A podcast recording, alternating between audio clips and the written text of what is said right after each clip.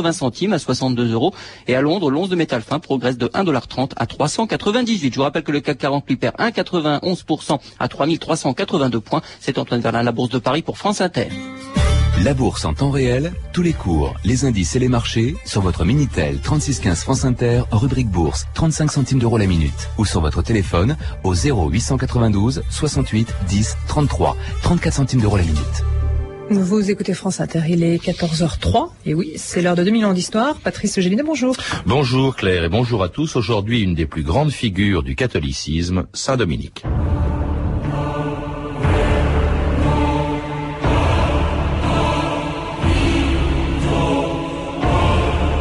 Personne n'eut plus que Saint Dominique le don des larmes qui s'allie si souvent au fanatisme. Michelet.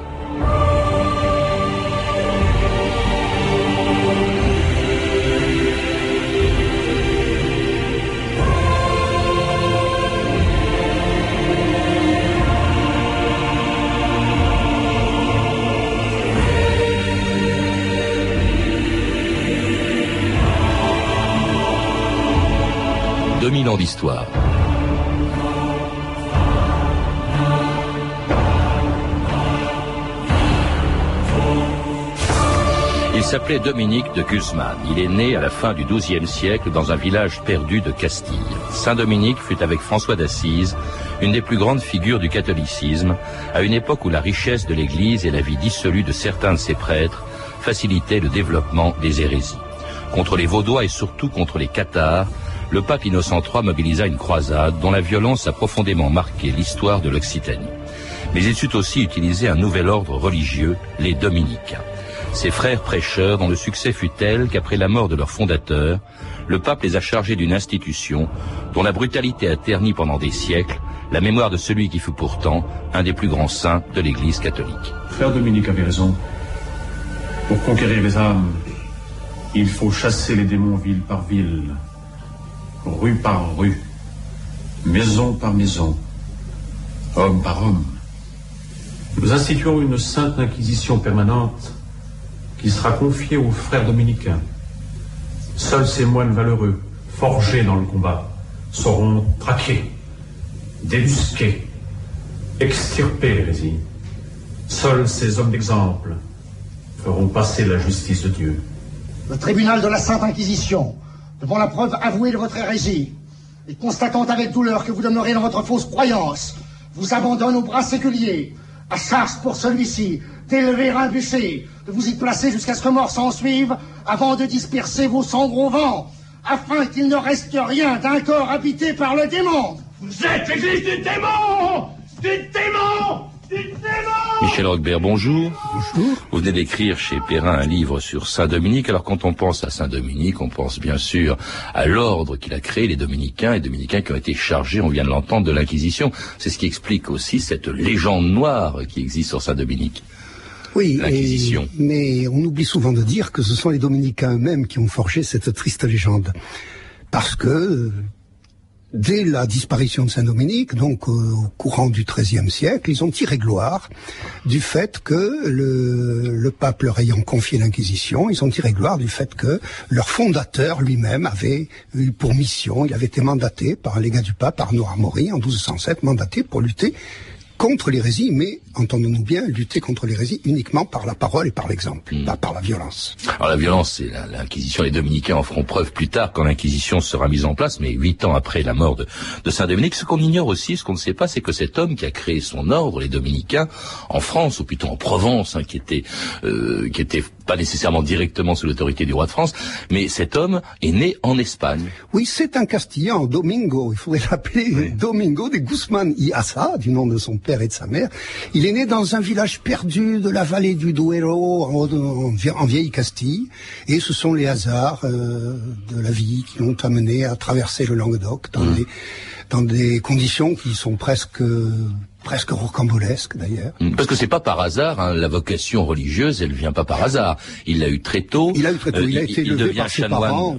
Il a été élevé par ses parents dans la religion et dans l'intention d'en faire un homme d'église, incontestablement. Il devient chanoine de la cathédrale d'Osma auprès justement d'un évêque qui s'appelait Dieg d'Arébès et c'est avec lui qu'il est parti. C'était quand même extraordinaire. On est au XIIIe siècle, deux fois au Danemark. Euh, deux fois au Danemark, c'est assez étonnant, mais au fond c'est tout simple.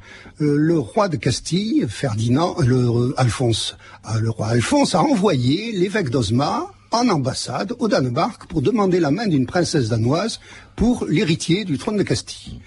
Et le vieil évêque, Diego, a emmené avec lui le sous-prieur du chapitre cathédral d'Osma, notre Domingo. Mm.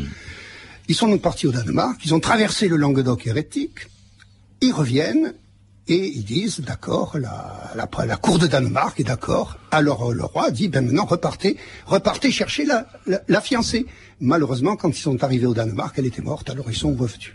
Alors, vous rappelez justement, Michel Roquebert, que c'est à l'occasion, vous venez de le dire d'ailleurs dans de ses voyages, que euh, Domingo, le futur Saint-Dominique, rencontre ceux contre lesquels il va se battre toute sa vie, les Cathares. Alors, il faut peut-être rappeler quand même en quoi consistait cette religion cathare, parce qu'à l'époque, c'était vraiment une sérieuse menace pour ah, euh, l'Église catholique. C'était une véritable contre-Église qui s'était installée, ordonnée, hiérarchisée, au moins en ce qui concerne le, ce qu'on appellera plus tard le Languedoc et Dominique rencontre cette hérésie en traversant le pays toulousain, donc, et on pourrait résumer le catharisme en un mot très simple. C'est un christianisme, tout au moins ce sont des gens qui se prétendent chrétiens, parce que toute leur doctrine, ils la tirent des évangiles avec la lecture particulière qui leur applique.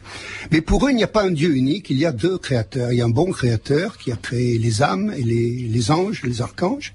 Et puis il y a un mauvais créateur qui a créé le monde matériel parce que ce monde est corruptible et que le mal s'y manifeste. Donc c'est un christianisme dualiste. Ils refusent la messe, ils considèrent Alors, ils refusent la messe parce que pour eux, Dieu n'a pas pu s'incarner dans un vil corps de chair. Jésus est un ange et n'a pas euh, n'est pas Dieu incarné. Ils détestent le Saint-Siège à Rome. Pour eux, Rome c'est la Babylone, c'est le diable. Enfin c'est la, et, et, alors l'Église, justement, avec le pape Innocent III, organise contre eux une véritable croisade hein, contre les, les Albigeois, très violente, avec Simon de Montfort qui va massacrer les Cathares avec cette fameuse formule hein, tuez-les tous, Dieu reconnaîtra les siens. Extraordinaire violente cette, cette croisade, mais, mais Dominique n'y a pas tellement participé, il était même plutôt contre la violence justement de cette guerre contre les Albigeois. La vraie foi va triompher, frère Dominique. La vraie foi ne triomphera pas, non. Tuez-les tous Dieu reconnaîtra les siens. Parce que Simon de Montfort a répondu à cet ordre et parce que le vicaire du Christ lui permet de régner à Toulouse, croyez-vous que le père qui a les yeux crevés, la mère qui a vu son enfant égorgé, le frère qui a vu sa sœur éventrée, vont apprendre de nouveau à visiter la sainte table, à obéir à tous les commandements et à chérir leur prêtre comme leur père bien-aimé? Vous avez prêché la croisade, frère Dominique. Oui. Le referiez-vous Oui. Auriez-vous donné la terre à Simon, frère Dominique? Oui, et c'est pourquoi mon cœur est déchiré. Chaque heure qui passe, conduit une âme, dix âmes, cent âmes aussi mon frère. Et c'est là notre honte, notre très grande honte. Est-ce que Dominique a participé à cette croisade? Il l'approuvait, on l'a entendu, c'est ce que vous écrivez de Michel Roquebert, mais il en a désapprouvé la violence. Absolument pas, il n'a pas du tout été concerné par la croisade. On a tout à fait l'impression qu'il a mené un chemin parallèle, qui s'est recoupé une fois, qui a rencontré une fois la croisade, mais tout à fait par hasard. Il s'est trouvé dans les rangs de la croisade, devant les remparts de Toulouse, tout simplement parce que les croisés assiégeaient Toulouse et que lui pouvait pas rentrer à Toulouse, qui était mis en interdit, tout simplement. Il s'est trouvé là. Puis aussitôt après la levée du siège de Toulouse, eh bien il est reparti dans son fief, si l'on peut dire, s'exprimer ainsi, on peut s'exprimer ainsi, son fief de Fangeau et du couvent de Prouille qu'il avait fondé pour des dames cathares repenties. Oui, parce que lui, bon, avant même que la croisade se déclenche, il, préfère lui utiliser la persuasion, les arguments euh, contre euh, les euh, cathares qu'il rencontre. D'ailleurs, la, la, croisade s'est déclenchée en 1208, 1209, et lui, avant, il a parcouru tout le Languedoc en essayant de convaincre les cathares qu'ils étaient dans les euh, et c'était l'occasion de ce qu'on appelait des disputes. C'est assez étonnant la façon de joute oratoire entre des Cathares et Saint-Dominique. Tout à fait, tout à fait. C'est en août 1206, au retour de son second voyage au Danemark, qu'il rencontre à Montpellier les légats pontificaux totalement désespérés de leur échec. Depuis plusieurs années, ils prêchent en Languedoc contre les hérétiques. Ils n'obtiennent absolument aucun résultat. Et Dominique et Diègue, d'ailleurs, qui est toujours à ses côtés, le vieil évêque, Diègue et Dominique leur disent, mais ce qui nous aurait étonné, c'est que vous ayez, que vous ayez réussi. Il n'y a qu'à voir comment vous y prenez. Vous ne brandissez que des menaces, vous avez toujours le principe d'autorité à la bouche, vous vous promenez avec un luxe, avec des équipages somptueux. C'est pas comme ça qu'il faut faire. Il faut combattre les hérétiques sur leur propre terrain, avec les mêmes armes qu'eux, c'est-à-dire essentiellement par l'exemple et par la parole. L'exemple, c'est déjà la pauvreté, etc. C'est vrai que l'Église de l'époque avait la réputation justement d'être très riche, de mal utiliser son argent, et même pour certains de ses prêtres d'être assez pervertis en fait. Et là, Dominique, c'est le contre-exemple. Les Cathares peuvent pas dire, bah lui, c'est un, c'est un type qui mène une vie de patachon, c'est un, c'est, il est fortuné. Non, il était dépouillé de tout, Dominique. Absolument. Je pense qu'il ne faut pas exagérer la, la richesse de l'Église à cette époque, surtout en Languedoc, mais elle était surtout dans une euh, grande misère euh, morale, intellectuelle et souvent matérielle, en tout cas en ce qui concernait les curés de campagne. Et les, les Cathares donnaient l'exemple, eux, de la vie évangélique, qui fut d'ailleurs un, des grands, une des grandes pulsions de ce Moyen Âge, des, des, des temps romans tout le monde, de l'intérieur de l'Église ou en dehors de l'Église, cherchait à vivre la vie évangélique, c'est-à-dire à revenir au message primitif, au message des, des évangiles. Oui. Alors Dominique va créer donc les premières communautés, l'une à Prouille, qui était une communauté de femmes, je crois. Oui, à Prouille, et puis à de femmes repenties. Oui. Et puis à, de femmes repenties qui étaient en fait qui Des dames cathares qu'il avait réussi à ah ramener par la persuasion, par la parole. Hmm. Il avait réussi à ramener à la foi catholique. Et puis alors aussi une autre communauté à Toulouse auprès de l'évêque Foul, qui a une communauté dont il veut faire un ordre religieux nouveau, pour lequel Dominique va à Rome demander l'agrément du pape Innocent III. Vous réussirez? Oui, je réussirai. Je réussirai si je ne repars pas seul. Je réussirai si je repars avec des milliers de conquérants humbles comme je l'étais, pauvre comme je l'étais, affamé comme je l'étais, et ne voulant d'autre joie terrestre que celle de servir Dieu. Sire Pape, j'ai raison. Je pense qu'en effet vous avez raison, frère Dominique. Préparez les règles de cet ordre. Trouvez les armes de cette nouvelle milice et soumettez-moi votre projet. Je veux bien créer votre milice. J'y suis disposé. Mais la prédication sera pour l'instant votre seule tâche. Vous serez un ordre de frères prêcheurs. À l'époque où Jean Santerre d'Angleterre était le roi, Dominique, notre père, combattit les albigeois. Dominique, nique, nique, s'en allait tout simplement, routier, pauvre et chantant. En tout chemin, en tout lieu, il ne parle que du bon Dieu, il ne parle que du bon Dieu. Certains jours, un hérétique par des ronces le conduit, mais notre père Dominique par sa joie le convertit. Dominique, nique, nique, s'en allait tout simplement, routier, pauvre et chantant. En tout chemin, en tout lieu, il ne parle que du bon Dieu, il ne parle que du bon Dieu. Ni chameau, ni diligence, il parcourt l'Europe à pied, Scandinavie ou Provence dans la sainte pauvreté. Dominique, Nique, s'en allait tout simplement. Vous êtes sur France Inter, 2000 ans d'histoire, aujourd'hui Saint-Dominique. Et c'était une sœur dominicaine, sœur sourire dans la chanson. Dominique a eu un énorme succès, Michel Robert au début, Michel Robert pendant au début des années 60. Une chanson qui ne cadre pas tellement, d'ailleurs, avec le portrait ou l'idée que l'on se fait de Dominique. Elle parle d'un homme joyeux, euh, vous aussi d'ailleurs, alors qu'on imagine plutôt. Oui, les témoignages qu'on a recueillis lors du procès de canonisation en 1233 montre un homme euh, comme les autres, si j'ose dire, c'est-à-dire un homme qui savait vivre, dont la présence en tout cas était tout à fait précieuse à ceux qu'il croisait. Je suis convaincu qu'il avait une aura toute particulière qui explique d'ailleurs en grande partie son succès. Il n'y avait pas que son message intellectuel, si j'ose dire, il n'y avait pas que sa prédication, je pense qu'il y avait euh, le rayonnement qu'il menait, qu'il entraînait avec lui. Cela dit, Michel Roquebert, on ne devait pas rigoler tous les jours hein, dans l'ordre des frères prêcheurs, les, les dominicains qui ont été reconnus finalement par le pape en, en 1217, parce que la règle des dominicains est très dure. Elle, elle, se base sur une règle qui est celle de beaucoup de, euh, de moines de, de l'époque. De, euh, c'était pas des moines, hein, il y a des dominicains, hein, mais, mais c'était la, règle de Saint Augustin. Mais alors, euh, au-delà de cette règle, il y a ce qu'on appelle le livre des coutumes, dites-vous, où vraiment on, on, on demande par exemple aux dominicains de pratiquer une extrême pauvreté. Ils ne doivent avoir aucun bien matériel, ni argent, ni rien. Absolument rien, euh, comme les apôtres, comme Saint François à la même époque d'ailleurs, et ne rien posséder, ni or ni argent, aucun bien personnel, mendier, de quoi manger, de quoi dormir. Hmm. Ordre, ordre mendiant, c'est tout à fait nouveau. C'est exactement comme les frères mineurs de, François d'Assise que vous citiez. C'était tout à fait une révolution, ça, dans l'Église à l'époque. C'est une révolution. Et ce qui est une révolution secondaire, en quelque sorte, c'est que contrairement à Saint François d'Assise, qui avait un certain mépris pour le travail, et en particulier le travail intellectuel, euh, Saint François, lui, veut que ses frères soient à la fois pauvres et savant. Mm. Et tout ça pour lutter contre les cathares. Au fond, il est le seul catholique, je pense, à son époque, à avoir compris le message de, l'hérésie.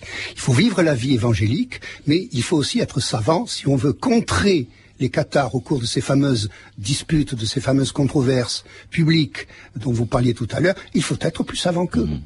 Puis alors avec aussi son très la, vie toute toute leur vie est réglementée, la façon de se nourrir, ils ne mangeaient que très peu de choses. Généralement, ils vivaient donc des dons hein, des, autres, des, la mendicité, euh, avec euh, des tissus, ils s'habillaient avec des tissus ordinaires. Hein, c'est la fameuse robe blanche euh, avec le manteau à capuchon noir des, des dominicains. ils dormaient à même le sol. On leur interdisait d'avoir un matelas, je crois. Absolument. Et songez que lorsqu'en 1217, il a dispersé la communauté toulousaine, qu'il a envoyé sept frères à Paris pour étudier il leur a pas donné un sou. Il a dit non, non, vous partez sur les routes, vous mendirez en cours de route. Il y en a un d'ailleurs qui s'est rebiffé, et c'est là que euh, frère Jean de, Jean de Navarre, trouvant vraiment excessif de l'envoyer à Paris sans un sou en poche, euh, Dominique s'est jeté à ses pieds en larmes, et c'est d'ailleurs cet épisode à partir duquel euh, Michelet a construit un petit peu la légende dont... la légende noire, on a entendu tout à l'heure, oui. Alors, cela dit, la vocation quand même première de l'ordre des dominicains reste la lutte contre l'hérésie. Nous irons par toutes les villes, par tous les villages, par toutes les maisons et par toutes les rues. Inlassablement, chaque hérétique sera cherché par nous, trouvé par nous, jugé par nous. Nous leur apporterons l'amour et la charité, mais aussi la pénitence et le châtiment. Et les brebis galeuses qui contaminent le troupeau seront coupées du troupeau. Car il est dit dans l'Écriture, si ton œil est un objet de scandale, arrache-le. Si ton bras est un objet de scandale, coupe-le. C'est à notre ordre et à notre ordre seul, sous votre seule autorité, hors du pouvoir des princes et des prélats, qu'il appartiendra d'arracher les résidus de la terre et oui, les dominicains euh, sont directement placés, je crois, sous l'autorité du, du, pape euh, Michel Roquebert. Euh, là, c'était un, dernier extrait d'un téléfilm de Stelio Lorenzi, hein, Les Cathares. la violence, quand même, des propos. L'Inquisition n'existe pas, mais la violence des propos qu'on vient d'entendre, est-ce que c'est authentique? Parce que vraiment, ça annonce l'Inquisition, ça. On ne les a pas, on ne les a pas, ces propos. on selon ils sont relatifs à la vision que l'on peut avoir de Saint-Dominique. Je le crois un peu moins violent que cela je pense qu'il fut un peu moins violent que cela. Alors, on a entendu aussi euh, la volonté euh, qu'il exprimait d'étendre son, ordre dans le monde entier. Euh, tout de suite, vous le disiez à l'instant, il fait partir les, premiers, les premiers dominicains de son entourage, ceux qui étaient avec lui à Toulouse, par exemple à Paris. Mais c'est toute l'Europe qui rapidement où se, construisent des couvents. Ce ne sont pas des monastères, des couvents dominicains. Oui, car quand on dit, et c'est vrai, que euh, la première action de Dominique a été contre les Cathares en Languedoc, c'est plus compliqué que cela en vérité. C'est l'évêque de Toulouse Foulque qui s'est servi de Dominique pour prêcher contre les Cathares, mais dans son diocèse. Et c'est lui qui les a beaucoup aidés, qui les a financés en particulier en leur attribuant le sixième des dîmes qui revenaient aux églises du diocèse de Toulouse. Et c'est lui qui a donné l'idée à Dominique d'aller faire reconnaître son entreprise, cette maison religieuse qu'il avait fondée euh, avant d'être, de la faire reconnaître comme un ordre religieux. Ça a pris deux années. Et lorsque Dominique, revenant de Rome avec en poche, si j'ose dire, la confirmation, la reconnaissance pontificale, revient à Toulouse, qu'est-ce qu'il fait? Eh bien, pour parler vulgairement, il plante Foulque et la croisade de Simon de Montfort et il s'en va évangéliser ailleurs.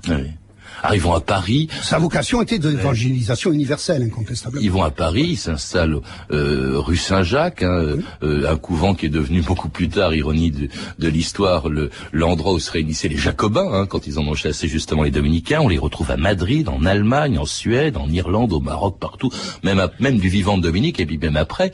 Hein, je crois qu'au début du XIVe siècle, il y avait déjà 150 000, de, 15 000, pardon, 15 000 Dominicains, pardon, dans 550 couvents. Comment expliquer ce succès européen, mondial des Dominicains ah, C'était très astucieux. Ce succès vient de l'idée géniale qu'a eu Dominique de faire des prêcheurs savants. Or, Paris était la capitale intellectuelle de l'Europe pour la théologie. Et Bologne pour le droit, Paris pour la théologie. Que fait Dominique quand il veut disperser ses frères? Il en envoie une partie à Bologne, une partie à, Paris. Ils vont étudier, ils vont devenir à leur tour professeurs. Et qu'est-ce qui va se passer? C'est qu'on va venir de l'Europe entière assister aux cours. On s'agrège, on entre dans l'ordre des prêcheurs, on assiste aux cours, on devient professeur. Et on repart chez soi et on crée un couvent qui, à son tour, va attirer des gens qui eux-mêmes partiront encore plus loin. Vous voyez, cette espèce de, toile d'araignée que très intelligemment, Dominique et ses frères ont su tisser sur l'Europe, mais en quelques années, c'était foudroyant. Il a fallu deux ans, deux ans pour que vraiment l'implantation de l'ordre soit déjà européenne. Et notamment, vous avez cité Bologne, euh, Michel Robert, c'est en Italie du Nord, effectivement, que Dominique va passer les dernières années de sa vie, euh, à Bologne, où il meurt en août 1221, et 12 ans à peine avant d'être canonisé. Alors, pour être un saint, il faut avoir, bien entendu, une vie exemplaire comme celle que euh, décrivaient les contemporains de Saint-Dominique, la revue de texte du XIIIe siècle, Stéphanie Duncan. Oui, les chroniqueurs du Moyen-Âge rédigent avec amour la légende dorée de Saint-Dominique. Hein. Sa vie est présentée comme celle d'un saint exemplaire, placé depuis sa conception jusqu'à sa mort et même au-delà sous le signe du surnaturel. Avant même de le concevoir, sa mère eut une vision, raconte euh, Jourdain de Saxe. Elle portait en son sein un petit chien, en son sein un petit chien qui tenait dans sa gueule une torche enflammée et qui, une fois sorti de son ventre, sembla embraser le monde entier. Cela présageait, dit-il, qu'elle allait concevoir un grand prédicateur qui, par les aboiements de la science sacrée, les aboiements, réveillerait les âmes assoupies dans le péché, répandant sur le monde entier le feu que le Seigneur Jésus était venu apporter sur terre. Alors, le prédicateur Dominique aura en effet une grande force de conviction face aux hérétiques, rapporte un autre chroniqueur. L'ennemi, dit-il, en entendant les supplications ardentes de Dominique, était frappé de stupeur et n'avait plus la force de résister. Alors pendant son enfance, hein, parce que ça ne suffit pas à faire de lui un saint, pendant son enfance, ses parents l'instruisent, nous dit-on, avant tout dans la discipline ecclésiastique, afin qu'il fût imbibé d'un tel parfum de sainteté qui ne pourra jamais en être abandonné. On apprend aussi qu'il eut une précoce horreur des choses de la chair. Et comme tout saint qui se respecte, Saint Dominique accomplit des miracles, des miracles plus incroyables les uns que les autres, comme cette histoire racontée par Cécile, une sœur dominicaine de Rome. Sœur Bonnat, du couvent, avait une grave maladie. Sa poitrine et ses seins grouillaient de verre. Si l'un d'eux tombait, elle le ramassait et le remettait en place. Dominique la pria un jour de lui montrer son infirmité. Elle ouvrit donc sa tunique et lui montra ses seins, fourmillant en effet de verre. Dominique lui donna l'absolution, la bénit d'un signe de croix et partit. Aussitôt, les seins remplis de verre se détachèrent de sa poitrine. De nouveaux seins se formèrent, comme ceux d'une jeune fille. Quand Dominique revint, elle put lui montrer ses seins dans toute leur jeunesse et leur santé retrouvée. Incroyable, hein alors, dernier signe qui ne trompe pas sur la sainteté de Dominique, sa mort. En effet, après sa mort, raconte le chroniqueur Jacques de Voragine, son corps étant resté sous terre pendant un long espace de temps, et les miracles qui s'opéraient à chaque instant devenant de plus en plus nombreux, sa sainteté était devenue évidente. Alors, la piété des fidèles les porta à transporter son corps dans un lieu plus élevé. Et quand on eut soulevé la pierre et ouvert le tombeau, il s'en échappa une odeur tellement suave que c'était à croire qu'on n'avait pas ouvert un tombeau, mais une chambre pleine d'aromates. C'est ce qu'on appelle mourir en odeur de sainteté. C'est une anecdote que vous racontez à la fin de votre livre, Michel Roquebert, hein, effectivement, le fait que je crois qu'il était nécessaire quand on, avait canonisé un saint, on, on ouvrait son tombeau, il fallait que ça sente bon, c'est ça? Bien sûr, il fallait que ça sente bon, c'est pourquoi d'ailleurs, je pense qu'on devait bourrer le cercueil d'aromates au moment de la, au moment de un commentaire sur ces textes pieux Ah, écoutez, ce que vous venez de, de, lire sur le miracle de Bruna, la recluse de Rome, est absolument extraordinaire. Et ça pourrait résumer tout ce qu'on peut dire euh, sur Dominique. il y a une autre version que celle que vous venez de lire à propos de la vermine. Il y a une version qui dit qu'il demande à Bruna, la recluse couverte de verre, de lui donner un verre. Elle lui donne un verre et au moment où il le prend, il se change en diamant. Dominique, c'était l'homme qui changeait la vermine en diamant. Je pense qu'on ne peut pas mieux symboliser, on ne peut pas mieux exprimer l'aura euh, qui l'accompagnait. C'est quand même aussi l'homme qui a créé un ordre qu'on va utiliser ensuite, on l'a rappelé au début, euh, pour l'Inquisition. Parmi les dominicains qui se sont rendus célèbres, il y en a deux qui se sont rendus tristement célèbres. Il y a Savonarole à Florence qui a qui a été qui a pourchassé ensuite les, les, Florentins qu'il jugeait trop débauchés. Et puis alors il y a, il y a quand même Torquemada c'est-à-dire le grand maître de l'Inquisition. À un moment où l'Inquisition, au moment où l'Inquisition est devenue une sorte de euh, d'instrument de pouvoir absolu entre les mains des entre les mains des rois catholiques. Hmm. Alors, il y a quelques autres grands noms. Hein. Il y a Thomas d'Aquin, il y a, il y a euh, Lacordaire beaucoup plus tard. Il y a même Yves Congar qui était un, qui a été un des artisans de Vatican II. L'ordre des dominicains a, duré, a duré jusqu'à maintenant. Ben, il existe toujours. Et surtout, ce qui est important, c'est que Dominique, comme Saint François de son côté d'ailleurs, Dominique de Guzman a créé un modèle de religieux, le modèle du religieux savant. Bien sûr, ce n'est plus l'ordre mendiant au sens fort du terme, au sens où il était au XIIIe siècle. Euh, mais il est resté chez les dominicains cette notion de religieux savant. Il y a de grands théologiens, de grands savants parmi les, dominicains. Est-ce qu'on peut dire qu'ils ont joué un rôle dans la disparition de, l'hérésie cathare que vous connaissez bien Vous avez écrit beaucoup de livres sur les cathares, Michel Roquebert. Ah oui, absolument. Pas en tant que dominicain. Pas en tant qu'héritier du message de Dominique, mais en tant que savant utilisé par la papauté pour combattre les cathares et pour convertir. Le, il ne faut pas oublier que la mission première de l'inquisiteur, c'est pas de brûler, hein, bien entendu, c'est de convaincre. C'est d'essayer de convaincre. C'est pourquoi le pape a voulu donner cette mission, confier cette mission à des gens qui étaient euh, de savants théologiens. Merci Michel Roquebert. Je rappelle donc, pour en savoir plus, que vous êtes l'auteur de Saint-Dominique, la légende noire, un livre qui vient d'être publié chez Perrin. Vous êtes également l'auteur donc des Cathares, un livre publié également chez Perrin et disponible en poche dans la nouvelle collection Timpus. Vous avez pu entendre des extraits du téléfilm de Stelio Lorenzi, tourné en 1966, Les Cathares, un téléfilm édité chez INA Productions. Vous pouvez, vous le savez, retrouver tous ces renseignements en contactant les services des relations avec les auditeurs au 0892 68 10 33, 34 centimes d'euros la minute ou consulter le site de notre émission sur franceinter.com.